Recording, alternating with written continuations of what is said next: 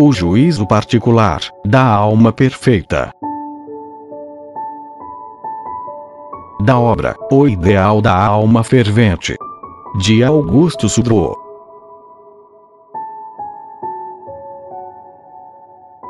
Quando chega a hora do juízo da alma perfeita, ela encontra em Jesus mais um amigo do que um juiz.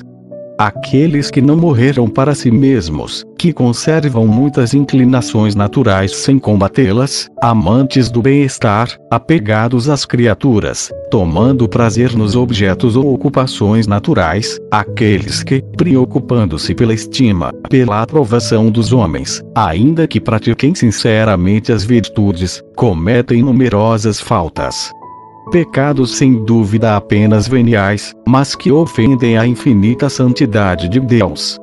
Não passa um dia sequer que não mereçam ser repreendidas por causa de muitas negligências, movimentos mal reprimidos, satisfações muito humanas procuradas.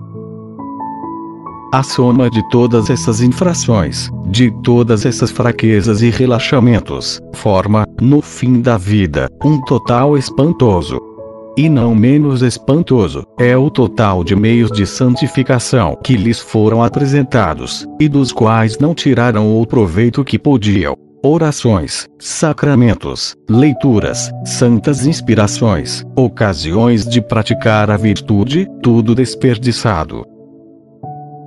Disse o Salvador: A quem muito foi dado, muito será cobrado como se não bastasse a abundância de graças interiores já comunicadas a essa alma, haveriam também aquelas outras muito mais poderosas que lhes teriam sido dadas, se não tivessem sido infiéis nas graças menores.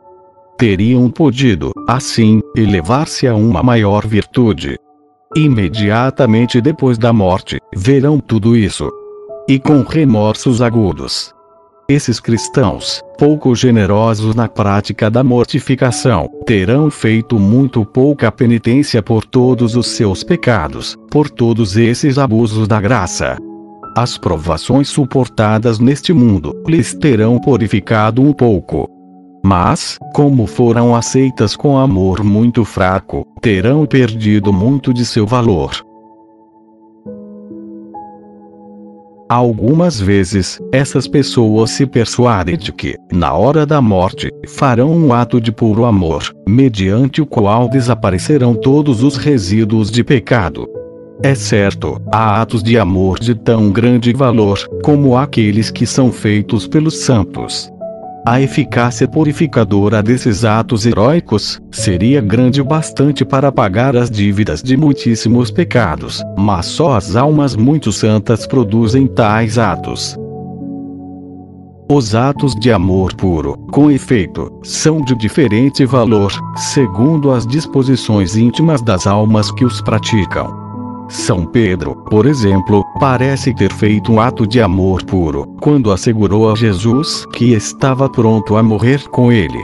Outro ato de amor, fez muito mais repousado, mas também muito mais generoso, quando se deixou conduzir à morte pelos oficiais romanos, e neste último seu amor foi muito de outro preço. Para que um ato de amor seja de grande valor, não basta que digamos sinceramente: Deus meu, vos amo de todo o coração, porque sois infinitamente bom e infinitamente amável. Esse é o amor puro, mas devemos nos perguntar: até onde esse amor puro realmente penetra na vontade daquele que o formula? Que sacrifícios estaria disposto a fazer? Até onde iria no caminho da imolação, na aceitação dos sofrimentos? Com que ardor abraçaria as cruzes, pela glória de Deus. E, ainda que nesse momento tenha disposições de grande desinteresse, de grande imolação, pergunta-se também: qual é a parte da vontade, e qual é a parte da imaginação nisso tudo? Qual seria a intensidade, firmeza e profundidade dessas disposições? Só o Senhor o sabe, só Ele pode ponderar o preço purificador desses atos. Mas, o que nós sabemos, é que tais atos, ainda sendo sempre atos de amor puro, são mais meritórios, e também mais satisfatórios, na medida em que a pessoa se desapega mais de si mesma, conforme mais se sobreeleva de admiração por Deus, segundo cresce o desejo, e se enraiza a resolução de se sacrificar, de padecer muito por ele. E não se dá mais força ao amor só pelo fato de querer, mas realizando generosamente muitos sacrifícios, aceitando com grande coração as provas. Assim se aumenta o amor adquirido, e se alcança o amor infuso. Este é o amor perfeito, e Deus o comunica na medida em que a alma, por sua generosidade, destrói os obstáculos.